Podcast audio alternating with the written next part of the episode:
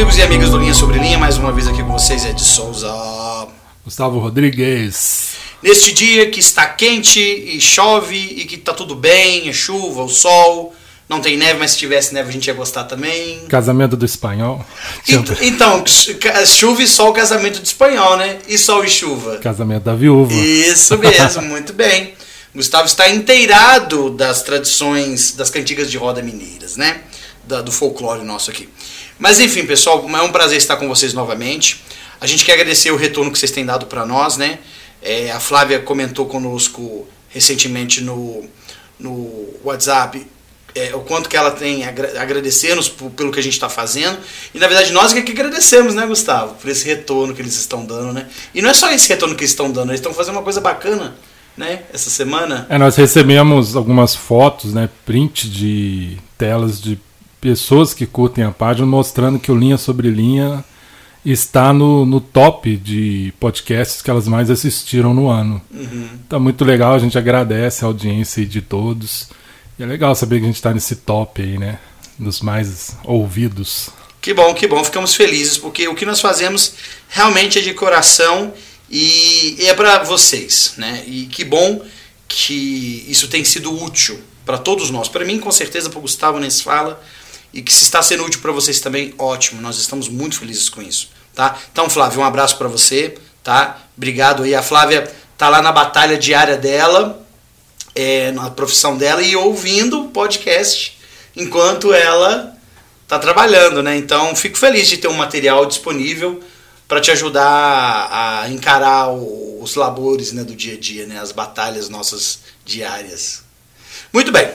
Então, estamos falando sobre o cânone sagrado e entramos no livro de Pérola de Grande Valor. No último episódio, nós falamos sobre a concepção desse livro e hoje nós vamos falar. Ah, falamos sobre a concepção do livro e o livro de Moisés, perdão.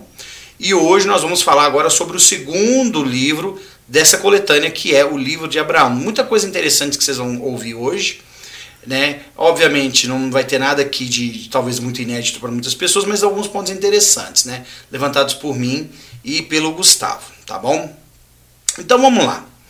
É, antes de mais nada, eu acho que a gente tem que colocar aqui para todos nós ah, uma- um ponto muito importante. O livro de Abraão e o livro de Moisés são livros que têm uma particularidade é, bem acentuada. E, e por que, que eu estou dizendo isso? Porque, diferentemente dos livros da Bíblia, né, que né, foram é, achados os escritos e a partir desses escritos foram feitas traduções, né? Tá aí os escritos do Mar Morto para provar, né, que esses escritos bíblicos realmente, realmente existiram. Ah, diferentemente do livro de Mormon, que houve, houve ali um conjunto de material escrito por meio do qual Joseph conseguiu fazer a tradução. É, então, o, o livro de, de, de Moisés e de Abraão, eles, eles são uma, uma, uma tradução inspirada. Né? Talvez não uma tradução literal do ponto de vista, olha, eu estou vendo uma língua e estou traduzindo a partir daquela língua, mas uma, é, uma inspiração, uma revelação, uma escritura dada por revelação. No caso do livro de Moisés, é, foi a tradução inspirada de Joseph, né, da Bíblia, na medida em que ele se sentiu inspirado a restaurar alguns pontos é, muito importantes e críticos para o entendimento da Bíblia. E vocês vão ver que no livro de Abraão acontece algo muito parecido, tá? Que tem a ver com os escritos que, que Joseph adquiriu é, no decorrer da, da história da igreja, ali do início da história da igreja. Então vamos lá. Como surgiu o livro de Abraão? Primeiramente, a gente tem que entender a questão histórica, né? É, havia um italiano chamado Antônio Lebolo, ou Antônio Lebolo. Eu acho que é Lebolo porque no latim é, não existe a palavra paroxítono, né? Eram mais pa- pro paroxítonas. Então, eu acho que é Lebolo mesmo o nome dele. E esse homem, naquela época, né, que Napoleão e aquelas expedições é, para o Egito, né, estavam em alta e, e- era um motivo de curiosidade para o mundo ocidental, né? É, esse Antônio Lebolo teve ali uma coleção significativa de artefatos, é, incluindo papiros e múmias, né? É, naquela época era muito indiscriminada essa aquisição. Hoje em dia existe um controle maior, mas naquela época não era tanto, né? A gente está falando aí de da primeira metade do século XIX, então era bem realmente o, o mote da época, né? As pessoas tinham uma curiosidade muito acentuada, né, Gustavo? E aí, com o passar do tempo, esse homem veio a falecer. Uma pessoa chamada Michael Chandler, que era um europeu, né, da Irlanda, e que foi para os Estados Unidos ali no início, acho que 1829 por aí, 23, sei lá. E ele adquire essa coleção do Lébolo. É, é, essa aquisição não, não, nós não conseguimos, mesmo com os Joseph, Joseph Smith Papers, é, saber exatamente como que ele adquiriu. O que a gente sabe é que ele usou essa coleção do Lébolo. Se ele comprou, se ele herdou, se ele surrupiou, não sei, né? Eu pelo menos não consegui achar essa informação. É, tem um site Gospel Doctrine, lá fala mais detalhado, eu uhum. até vi, mas é muita informação assim. Então, é, a gente pode deixar o link, né? Quem é, quiser ler pode colocar né? para ver a história mais completa e site da história aí mais extensa. É, vocês vão saber até com quem ele casou, o nome da esposa dele, tá lá tudo direitinho, viu, gente? A, a bio do cara tá toda lá. Mas enfim, esse cara chegou lá em Kirtland, Ohio, né? A igreja estava ali já sediada, né, em 1835. E ele chega ali com esses artefatos, né, esses, essas múmias, esses rolos, e, e ele viu que as pessoas tinham essa curiosidade e fez uma exposição pela qual ele cobrava as entradas, né? E uma coisa é interessante é que Joseph Smith e outros membros da igreja também tiveram acesso a essa exposição e Joseph viu os papiros e começou ali a folheá-los e, e meio que traduzir esse, alguns daqueles hieróglifos. Apesar de Joseph ter uma escolaridade relativamente baixa, e que era quase o que o, o padrão para a época dos Estados Unidos, na, na, na, nos anos de 1800, ele tinha uma, uma, uma curiosidade muito grande para aprender idiomas antigos. Então, ele já tinha tido uma experiência com o egípcio reformado.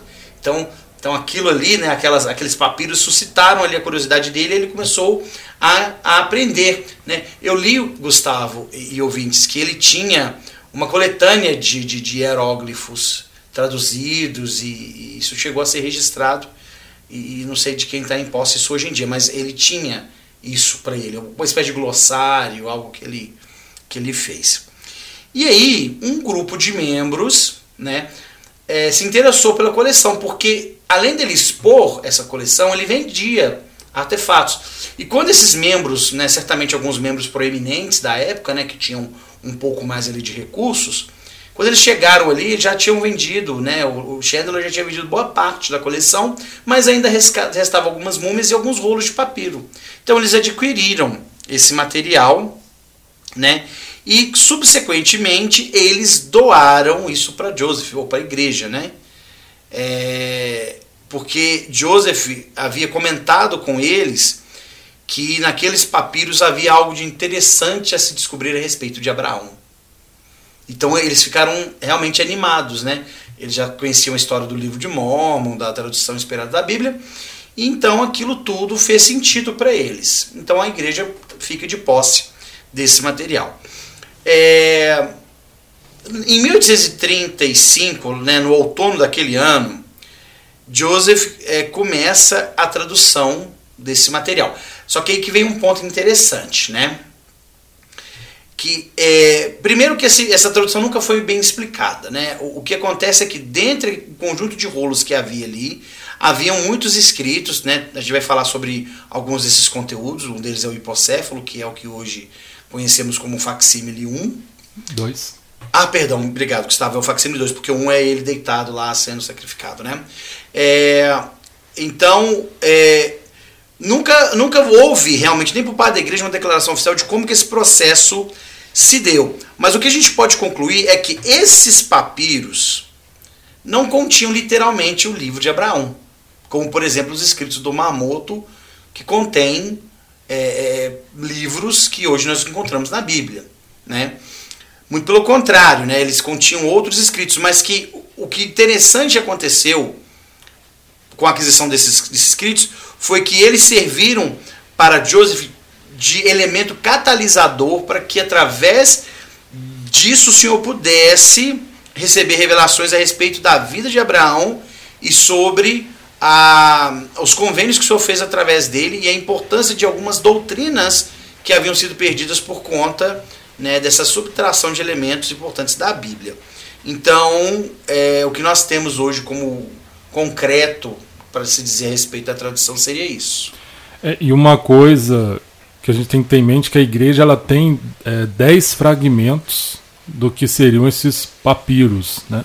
É que eles foram parar depois no Museu de é, Arte Moderna de Nova York. Eles ficaram na posse da mãe Isso. de Joseph, Lucy Smith. Depois parece que a Emma fica com eles. Isso. E aí não sei se é o marido dela. Eu sei que no final é, eles são vendidos para o Museu de Chicago que pega fogo. Tem um incêndio lá. Então é destruído. Só que, na verdade, nem todos foram para lá. Né? Eles foram parar ali em mãos de outras pessoas, que no final foi parar no museu de Nova York. E aí eles encontram e eles entregam, né? doam, devolvem ali para a igreja Isso. que hoje tem a posse. Então, é, provavelmente o material dos papiros era muito maior. Até Oliver Calder tem um comentário dele que indica que era um material muito extenso. Então, esses 10 fragmentos certamente é uma parte só. Então, não dá para poder né, falar. A gente não tem o conteúdo todo para poder falar, avaliar se esse conteúdo estava lá ou não estava. Uhum. Então tem essa, né, essa, essa ideia, essa hipótese de que ele realmente possa ter aquilo ele pode ter sido um, né, como você falou, um catalisador, ajudou ele a receber realmente por revelação, mais do que uma tradução mesmo direta, uh, tudo aquilo que está ali no conteúdo do livro de Abraão. O que não descredita a obra, né? isso tem que ficar claro. Apesar de egiptólogos, membros e não membros da igreja, né, contestarem o paralelo né, do que é a tradução que nós temos hoje, pelos livros de valor, e o, o conteúdo dos papiros. Né? É, isso a gente está falando de um ponto de vista arqueológico, né? Mas o livro de Abraão é o seguinte: se, você, se a gente for olhar para o livro de Abraão com esse olhar crítico, do ponto de vista, olha, ah, então isso aqui não foi traduzido, isso que foi inventado, a gente corre o sério risco de perder realmente o, o, o valor, né, deixar de apreciar o valor do, do, livro. Por quê? Porque a verdade do conteúdo dele não está na, na, na, autenticidade dos papiros é, e, essa, e, essa, e essa tradução, possível tradução direta, mas sim no, no conteúdo que o Espírito nos indica no coração que é verdadeiro. E eu vou falar por experiência própria, porque tem coisa ali no livro de Abraão que, puxa vida, é incrível você aprender. Né? A gente vai falar sobre o que, que o livro de Abraão nos contribui. E vocês vão ver que é muita coisa. Então, é, tentar provar essa historicidade do livro de Abraão contido nesses papiros é um tanto é, sem, sem, sem, sem futuro essa, essa empreitada, né? Inclusive, tem, a respeito da tradução do livro de Mormon, por exemplo, há relatos né, de quem auxiliou ali Joseph, não vou lembrar agora exatamente quem foi, de que houve momentos em que Joseph nem sequer teve que olhar para as placas. As placas ficavam de lado, cobertas, e ele simplesmente ditava ali. Né? Então a gente tem que lembrar: um profeta, e essas coisas são dadas né, pelo dom e poder de Deus. Até eu peguei aqui uma escritura que eu acho interessante, Doutrina e Convênios 9, versículo 9.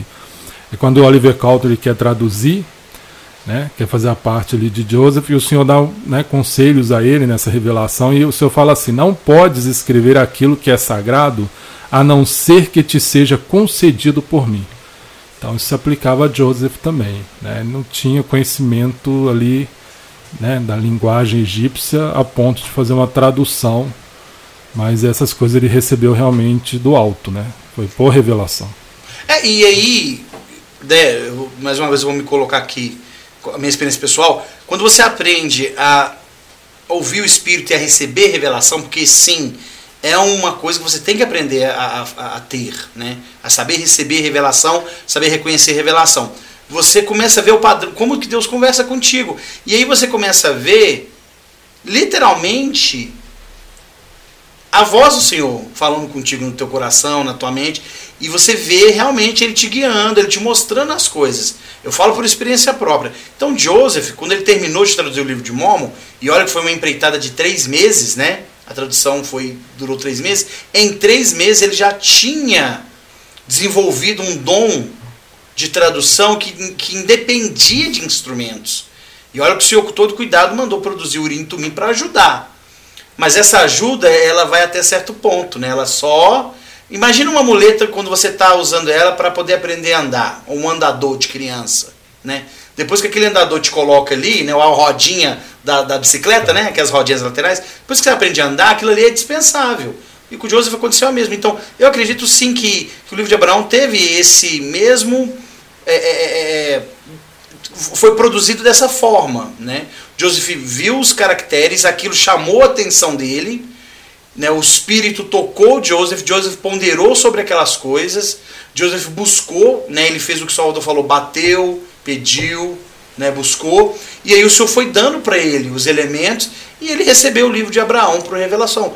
E olha, eu posso até aqui, né, me perdoe a conjectura, dizer que o Senhor falou para ele: olha, filho, o que aconteceu foi o seguinte: esses papiros aqui, né, constituem um livro, como Abraão foi, né, escreveu, ou alguém escreveu sobre Abraão, e foi assim que aconteceu, e papapá, e ele recebeu.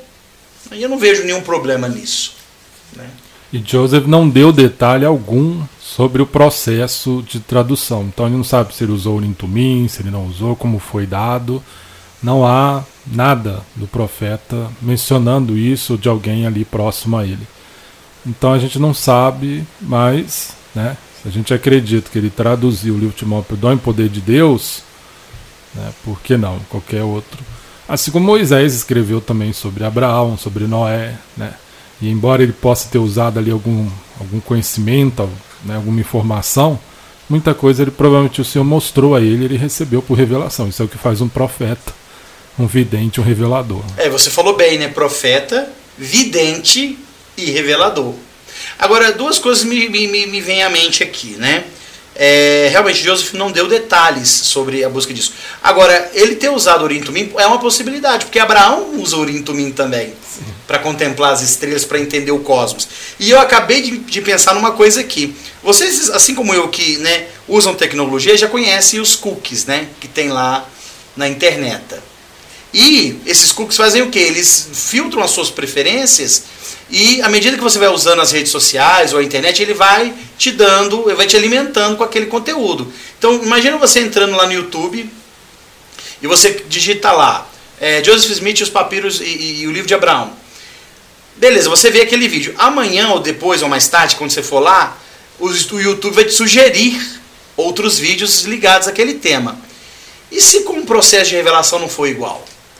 Né, de você estar tá ali predisposto àquilo e o Espírito vai te dando esses elementos, como a internet hoje em dia faz através dos cookies, né? É vai a sessão 76, né? Doutrina Covenant 76. Joseph estava no processo de revisão da Bíblia, né? Que hoje se chama né, a tradução inspirada de Joseph Smith da Bíblia.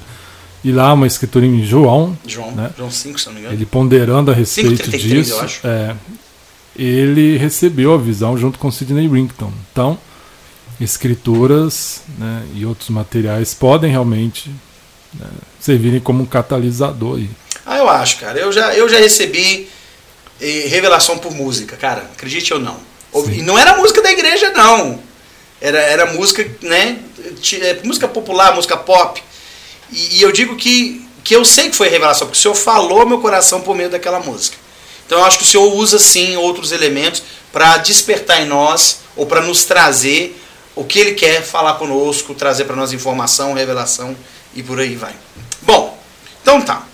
É, cabe a você, caro leitor, decidir se o livro de Abraão é verdadeiro ou não pelo seu testemunho. Então é a sua fé e é o seu testemunho que vai determinar se ele é verdadeiro ou não. Eu sei que ele é verdadeiro. Bom, então o que acontece? Joseph traduz esse material, né? esse material é concebido entre 1835 e 1842 e é publicado os cinco capítulos e os três facsímiles no Times and Seasons, que era aquele periódico da igreja. E vale lembrar que esse foi o último trabalho de Joseph, o último trabalho ali de tradução ou de que envolvesse alguma coisa do tipo. Foi o último trabalho de Joseph, porque depois disso, infelizmente, ele, ele morreu, né? foi assassinado. É, ele foi publicado no livro de grande. Ah, ele foi publicado pela primeira vez em 1842, como eu falei, mas ele só foi canonizado em Pérola de Grande Valor em 1880. Ou seja, o pessoal já estava lá no Vale do Lago Salgado, né, as coisas já estavam acontecendo, já tinha templo construído, o povo já estava quebrando o pau lá, vivendo é, em Sião, e o livro foi é, canonizado em Império de Grande Valor naquela época. Ok? Muito bem. Agora, nós vamos falar, né, Gustavo, sobre as contribuições, contribuições do livro de Abraão. Essa é a parte que o Gustavo mais gosta, né, porque adentra no conteúdo do livro de Abraão. Então eu vou puxando aqui, o Gustavo vai, vai completando aqui pra gente. São cinco capítulos, correto? E três facsímiles. A gente só vai falar dos capítulos assim, bem sucintamente, que não vai entrar em detalhes, mas alguns pontos interessantes que a gente vai levantar. E os facsímiles a gente vai fazer no episódio seguinte, já deu spoiler, né? Não tem jeito. Então, é porque eu acho que é tão bacana o conteúdo dos, dos, dos, dos facsímiles que merecia realmente um episódio é. à parte. A gente não tinha previsto, né? Mas achamos por é. bem colocar um capítulo só para os facsímiles, porque vale a pena. Vale a pena. É um conteúdo que a gente não presta muita atenção. Passa desapercebido, às vezes a pessoa se desinteressa, mas vocês vão ver que é um conteúdo bacana. Bom, capítulo 1 de Abraão, nós temos ali um homem que começa falando sobre a ânsia dele, o desejo sincero de ser abençoado. Mas não é só de qualquer jeito, né? Ele fala lá no livro, no capítulo 1, que ele busca a, a, a, a bênção dos pais, né? Que ele busca. Ele fala de uma forma muito. que me chama muita atenção, Gustavo. Que é, ele fala que ele precisava mudar do lugar onde ele estava, né? Porque ele não podia ficar lá mais. E, e que ele queria achar uma felicidade maior e paz e descanso. Então ele busca a bênção dos pais, o direito ao qual ele deveria ser ordenado então ele busca esse direito. Então o que, que ele está buscando ali, na verdade, é o direito patriarcal. É a entrar na ordem patriarcal do sacerdócio. Né? Para vocês entenderem um pouco sobre ordem patriarcal, e é interessante porque quando a gente fala de sacerdócio maior, né, a ordem patriarcal do sacerdócio é esse ponto mais alto do sacerdócio. Lembra lá né, de Adão? Então Adão foi o patriarca. Né? Então Adão transmitiu o sacerdócio para os filhos dele. Então a gente pode mencionar aqui, por exemplo, Abel, né, certamente Caim, né, apesar que Caim se tornou petição, até porque ele se tornou petição por causa que ele já tinha recebido, né, já tinha entrado nessa ordem patriarcal do sacerdócio. É, Sete, né, que a gente conhece a linhagem de Sete, né, e de Sete é, até Noé, a gente sabe que essa bênção patriarcal para Canaã e para Cão ela é ela é desfeita, né? Eles, eles não, não entram nessa ordem, né? Por conta dos eventos que a gente já mencionou quando a gente falou sobre o Pentateuco ou sobre outros, outros temas em, em episódios anteriores. E aí, né? O próximo grande patriarca depois de Noé é Abraão. E Abraão ele deve ter olhado para trás e visto a história de Noé e falado: eu quero, eu quero essas bênçãos, porque o meu pai não vai me dar isso né? A gente sabe aqui que ele era idólatra, né? Antes do início do livro de Abraão, a gente tem é, o facsímile 1 que mostra uma cena em que Abraão estaria sendo sacrificado sobre um altar para um sacerdote de, de Alquena, né? E Abraão ele queria sair dali, ele queria algo melhor. Então ele sai daquela terra, ele sai de Ur dos caldeus. Né? E aí é interessante, ele encontra Sara, casa com Sara, e ele começa a viver uma vida em que essas bênçãos são de fato estendidas a ele. Agora presta atenção, que coisa interessante, né? Como que buscar, bater, pedir, até foi um discurso do Elder Bad, né, recentemente, né? Como que isso faz a diferença na vida de uma pessoa, né? Olha como que Abraão foi desejoso, mesmo nascendo e vivendo numa cidade complicada, como era Ur, é, um pai idólatra que tentou matá-lo para poder satisfazer os deuses lá é, é, pagãos, mas ele, ele quis algo melhor para ele, então ele foi atrás. Falou, não, eu quero isso, se, isso está disponível, eu quero. Então isso serviu para que ele entrasse na ordem patriarcal do sacerdócio e com isso for, fosse feito com ele o convênio abraâmico. Que a gente já falou sobre o convênio abraâmico aqui. Tem um episódio só sobre o convênio abraâmico. Né? Foi prometida para ele terras, o sacerdócio, que os descendentes dele seriam inumerosos. É, enfim, várias promessas para ele. Depois vocês ouçam lá Procura lá no podcast lá que vocês vão ver. É, é bacana, vale a pena. A série sobre a coligação. Ah, sim, sobre a coligação de Israel. Muito bem, obrigado, bem, Gustavo. Convênio. Uma coisa que eu acho lindo nessa parte, quando ele sai ali de U e chega um ponto que o Senhor aparece aí, ele se manifesta, né? ele fala com o Senhor face a face. E é quando o Senhor profere ali o convênio abraâmico. É, e lá no versículo 12 do capítulo 2, lá no final Abraão fala assim: Teu servo procurou te fervorosamente, agora te encontrei. Acho lindo isso, né?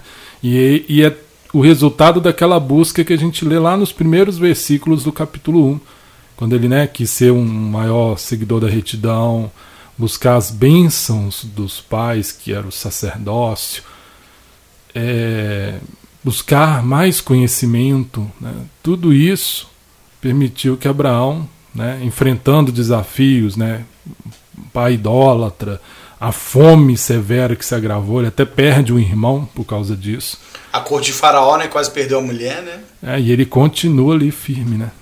É verdade. Cada vez mais ele vai sendo mais fiel e o Senhor vai ficando cada vez mais é, próximo e abençoando Abraão. É verdade, é verdade. E, e, eu acho interessante porque quando ele encontra com o Senhor, o Senhor chama ele de meu filho, né? Traz ele para si. Ele perdeu um pai terreno, mas ganhou um pai celestial, né? E o Senhor torna ele um pai de muitas nações, né? A ordem patriarcal do sacerdócio. A ordem patriarcal do sacerdócio. Pais para filhos. É. Vocês podem estar pensando assim, gente, o que é a ordem patriarcal? Tá? Quem passou pelo templo e tem investidura sabe do que, que eu estou falando, da ordem patriarcal, né? que quando a gente recebe a bênção, a, a, a, quando a gente entra na ordem patriarcal do sacerdócio, é, nós, nos é prometido vidas eternas, né? Posteridades e tal. Então, eu não vou entrar em detalhes porque são coisas relacionadas ao templo, mas quem já passou pela investidura já sabe. Quem ainda não, pode ficar tranquilo que você também vai receber se você procurar como Abraão. E existe um aspecto importante que é o seguinte: a gente fala filho de Deus, tem dois, dois sentidos aí, né? Um é filho pelo fato de que, né, antes desta vida mortal, nosso espírito foi gerado né, por pais celestiais. Então, Deus né, é nosso Pai celestial, Pai dos nossos espíritos, Ele nos gerou dessa forma. Mas nós devemos nos tornar filhos no sentido espiritual aqui na Terra, que é realmente é, aquele que se torna herdeiro de todas as bênçãos do Pai. Né? E aí isso é por meio do Evangelho, das ordenanças, do convênio, tudo isso que o Senhor nos dá é com esse propósito. É, por isso lá acho que é João fala, né, Cristo deu poder para que fossem feitos filhos de Deus. Isso é por meio da expiação, né, que nós nos tornamos. Aquilo que Mosias fala, né, por causa do convênio, está é, tá em Mosias, né, o rei Benjamim, né, por causa do convênio que fizeste, sereis chamados, né, progênie de Cristo, filhos e filhas dele porque ele né, os gerou espiritualmente. É espiritualmente. É, e isso tem que entrar em nossas mentes. Deus nos ama porque ele é nosso pai, literalmente. Mas para receber a primogenitura, né, ser parte da igreja dos primogênitos, aí a questão é outra. A gente precisa realmente buscar, né? E ele quer ser mais do que apenas um pai gerador dos nossos espíritos. Né? Ele quer ser pai integralmente. Dando tudo que ele tem, muito bem. É, a gente não vai entrar muito em detalhes aqui, mas ele vai para a corte de Faraó. E aí a relação desses papiros com a história de Abraão pode ter conexo aqui, tá? É, porque vocês têm que se lembrar que o Egito era a superpotência naquela época, né? É, continua com, com, com, na época de Isaac e na época de Jacó, até porque foi por causa de José, filho de Jacó, que era bisneto de Abraão, né? Que é, o povo de Israel vai parar no Egito, depois Moisés chega e tantas coisas legais acontecem com aquele povo. E tem uma relação muito interessante aí nos primeiros capítulos de Abraão, que é o seguinte, até Abraão conta um pouco a história, né, do, da fundação do Egito e de como os faraós eles imitavam essa ordem patriarcal, né, na qual o direito partia ali de pai para filho. Né, e isso era a base ali do governo no Egito né, dos, dos faraós seguiam essa ordem patriarcal, mas a verdadeira ordem patriarcal é a do sacerdócio, que é essa que Abraão busca, e ele vai, linha sobre linha, se tornando um filho de Deus. Né? Enquanto, em contrapartida, você tem no Egito um homem, que né, é faraó, que se intitula né, filho de deuses, filhos de Ra, né, filho de Ra. Amado de Ptah. É, que tem ali uma autoridade, mas que é uma cópia né? É um faz de conta ali, né?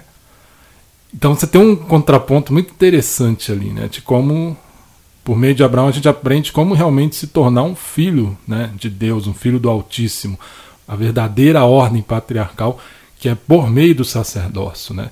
E que se aplica tanto a homens quanto mulheres. Sim, aplica-se a todos os filhos e filhas de Deus, com certeza. É, no capítulo 2, ele, ele, você vê Abraão falando com Ló, né, na, na terra de Arã, ele encontra novamente Jeová. Capítulo 3 eu acho fenomenal.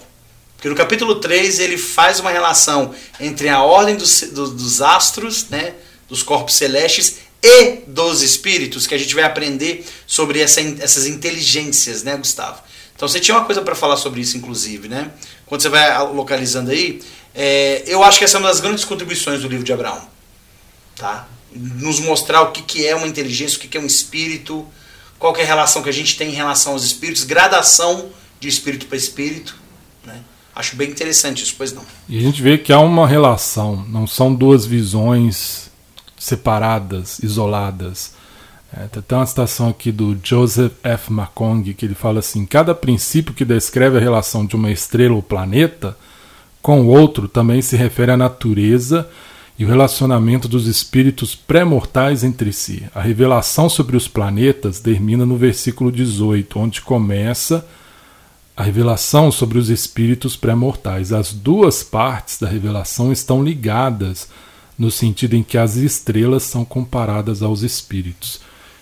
Então, aquelas grandes estrelas, elas refletem os grandes e nobres filhos espirituais de Deus. E aí a gente tem a imagem de Kolob, que é a maior, né, ali naquele conjunto ali de estrelas ou planetas. Que a gente vai falar mais sobre isso no, no Facsimile 3, né? É, exato. Mas a gente tem também entre os espíritos um que era o maior de todos, que é o Salvador, que é Jeová. Né, ele fala que ele é o maior de todos. E ele estava no meio delas. Assim como esses planetas ou estrelas giram em torno ali, né? Tem essas Sempre evoluções de um centro, né? né? Ao, ao, redor ali de provavelmente Kolob, né? Sim.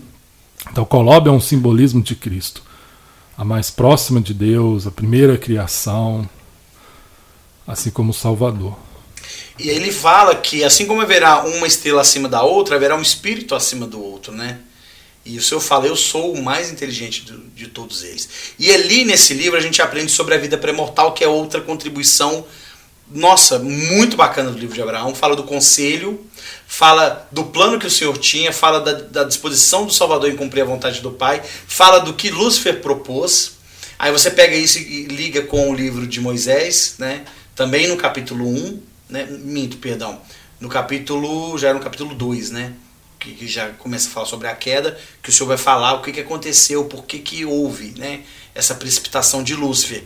É, e aí fala sobre o primeiro e o segundo estado. Olha que coisa interessante. Fala dos espíritos nobres e grandes, né?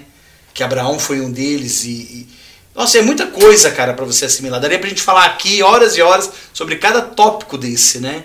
E aqueles que recebem, né, que guardaram seu primeiro estado recebem um acréscimo de glória no segundo. Eu acho isso maravilhoso, porque nós aqui estamos no com estado esse, de glória. esse acréscimo de glória, né, que é. inclui o nosso corpo físico. E Satanás não tem, né? Lúcifer, outrora, né? Lúcifer, ele não tem aqueles que o seguiram e foram expulsos, não tem. E isso é tão terrível para eles que a gente vai ver lá quando o Salvador expulsa a legião de demônios do homem, né, um certo homem, eles pedem para entrar nos corpos dos porcos que estavam ali, uma manada de porcos. Né? E o Salvador autoriza, eles entram, os porcos vão e caem no desfiladeiro. Só para ter o né, gostinho de Imagina querer entrar no corpo de um porco. Né? O estado miserável em que se tornou Satanás e os, os aqueles que se rebelaram e os seguiram, né? E é foram verdade. expulsos. É verdade. Bom, a outra contribuição que eu acho interessante é outro relato da criação do livro de Abraão, né? Você tem então quatro relatos, né? Vamos lá. O do Gênesis, o do livro de Moisés, que pode-se dizer que é praticamente o mesmo, porém, se vocês verem, tem por partes diferentes, né? Adão, de onde vens e Adão, para onde vais. Procura isso lá que vocês vão ver. Tem o relato de Abraão e tem o relato do templo, né? Então você pega esses quatro relatos da criação e faz um e vê como que eles se interconectam, né? Agora, o que, que de pontual a gente pode trazer do relato da criação do livro de Abraão? Eu digo para vocês, o que mais me chama atenção ali são duas coisas. Deuses no plural, e aí é um, questionamento que, que, que, se teve né, na época de Joseph, quando uh, você tem ali o início do Gênesis, né? Bereshit bara Elohim, que é no princípio criou Deus os céus e a terra. Mas esse Deus aí está errado a tradução, porque Elohim, é, no hebraico, esse, esse, esse sufixo aí é de plural, porque o, o singular é El El. El. Tanto é que quando Cristo está na cruz, né, uma das últimas palavras dele é, é isso, né? Eloi, Eloi. Lava sabachthani. Lava sabachthani, que é Deus meu, Deus meu, por que me desambaraste? Ali ele está orando para o Pai Celestial, é o Deus. É para um ser singular. No singular, mas lá em Gênesis, Elohim. Elohim. É plural, né? Esse H-I-M aí no final. É, e, e, a prova disso também é, é querubim, que é a mesma cor, mesmo conceito. A gente fala querubins, mas tá errado, querubim já tá no plural. Serafim também já tá no plural. É um coletivo ali de anjos, né? Sim. Então no você tem ali esse sufixo em, né?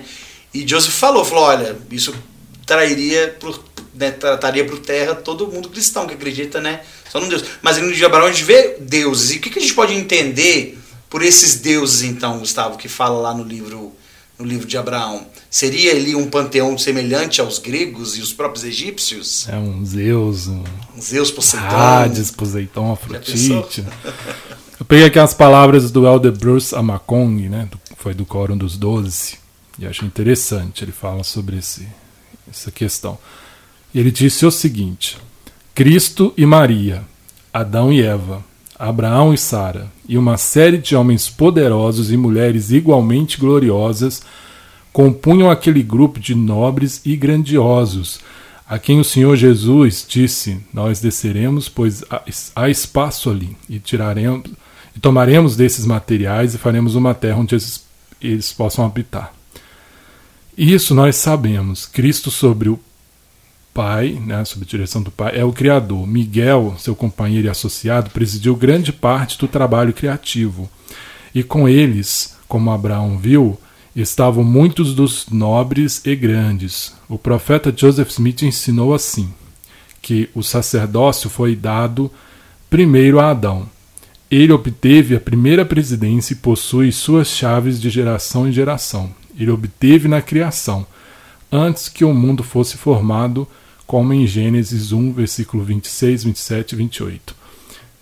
Então, esses deuses a que se refere, nós sabemos disso, que né, aqueles que tiveram um destaque grande na criação, no processo de criação, sob a direção do Pai, foi Jeová, que é Cristo, e Miguel, que né, na vida pré-mortal foi conhecido como Adão. E que no templo a gente vê isso no relato do, da criação no templo. Exato. E outros, né, como Ademar Kong fala aqui, ajudaram também nesse processo. Então há um conselho de deuses e a ideia desses deuses é isso. Parece estranho falar assim, poxa, mas como assim Adão sendo um deus já lá na vida pré-mortal? Mas Cristo era, né?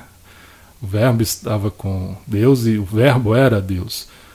Então a gente tem a ideia de Deus, aquela ideia, né, do cristianismo às vezes onipotente, onisciente, é, é um ser, né, supremo ali, tudo, mas Gosta de pensar, né? Filho de peixe, peixinho é. Né? Então, a própria escritura, né? Salmos 82, 6 fala, né? Sois deuses, sois filhos do Altíssimo. Jesus repete isso no, no, no Novo Testamento. Exato. E o Salvador, mesmo antes de passar pela vida mortal, mesmo antes de ser um ser ressurreto, né? e ele não aceita o título de perfeito, que a gente vê isso lá no Novo Testamento, só depois com os nefitas que ele fala, né? Sedes perfeitos como o pai e eu. Na, na, antes do, do, da morte dele, ele só cita o pai como perfeito. Mas a escritura já coloca ele como um Deus pré-mortal. Ele é Jeová, ele é o Deus do Velho Testamento. E a gente vê aqui que os grandes e nobres também são considerados, de certa forma, assim. Uhum. Os deuses organizaram. Então não é o panteão igual o panteão lá egípcio, grego e do não, gente, não é. tem, não é bem por aí, né? Não são deuses de outros universos que chegaram lá. É os pai, eternos, né? É, eternos da Marvel, chegaram lá pro Pai Celestial falando, vamos te ajudar aqui. É. Não, não é isso, né? Embora existam sim, né? A gente sabe que Deus sim. é um Deus e que tem outros deuses, enfim. Tem Mas aqui foi da, foi da dinastia dele, né? É, é a família do pai ali, né? Isso. E forma-se um conselho, uma assembleia ali, e esses agem para criar a terra. É, e, e outra coisa que eu acho interessante do livro de Abraão, até para a gente encerrar aqui, Gustavo, é quando fala que eles aguardaram até serem obedecidos, né? E eu lembro que a gente falou sobre a criação dos pilares da eternidade, quando a gente trouxe à tona a questão da, da teoria da evolução das espécies e a, as eras geológicas da Terra, como que essa escritura, pelo menos para mim, né, e acredito que para você também, é, faz é, sentido entender a, a, Terra como tendo sido criada nesse processo lento de milhões de anos, né? Porque realmente as coisas foram, foram acontecendo muito lentamente na medida em que o Senhor foi disponibilizando os recursos para aquelas coisas acontecerem. Né? Então não foi da hora de uma hora para outra. A Terra não, não teria como ficar pronta em 6 mil anos apenas. Né? Então o que, o que eu acho que, que esses versículos aí dizem é que sim, é, as coisas foram criadas e sim, elas levaram um tempo para acontecer. E não foi de uma hora para outra, né? demorou-se bastante tempo. E o, o texto do, desse capítulo de Abraão 4 que a gente vê é o conselho antes da terra ser criada. É Exatamente. Um, é um conselho para tratar dessa criação. Por isso que tem, né? Desceremos, faremos. Né, quer dizer, é um evento futuro ali que está sendo planejado. E é interessante que o próprio Deus reúne ali seus filhos ali, nobres, grandes, e está tratando disso. Né? Ele poderia simplesmente falar: eu faço, eu sei, eu tenho todo o poder, Sente, sente, né? sente e observa. Desde o início, né, ele nos convida para a obra dele, já lá na criação. E a importância do conselho. Né? Os céus são administrados por meio de conselhos. Embora tenha lá um Deus que governa todas as coisas, que tem poder sobre todas as coisas, né, ele não é um, um, um chefe, ele é um pai que realiza um conselho ali com seus filhos. Né? E a igreja aqui na Terra funciona da mesma forma, deve funcionar assim. Muito bem, Gustavo. Bom, pessoal, vamos findar aqui. Mais uma vez, né, fico feliz em poder trazer conteúdo para vocês. A gente sempre aprende muito. Aguardo vocês para o próximo podcast em que nós falaremos sobre os facsímiles. Aguardem que não, vocês não vão se arrepender. Um abraço a todos até lá. Ed, obrigado. Obrigado a todos pela audiência. Lembrando que as fontes que nós usamos, elas estarão na descrição do episódio. E nos acompanhe na próxima que vai ser muito bacana. Eu estou ansioso aí por falar para, para falar dos facsímiles. Obrigado, gente. Até a próxima. Inter. Thank you.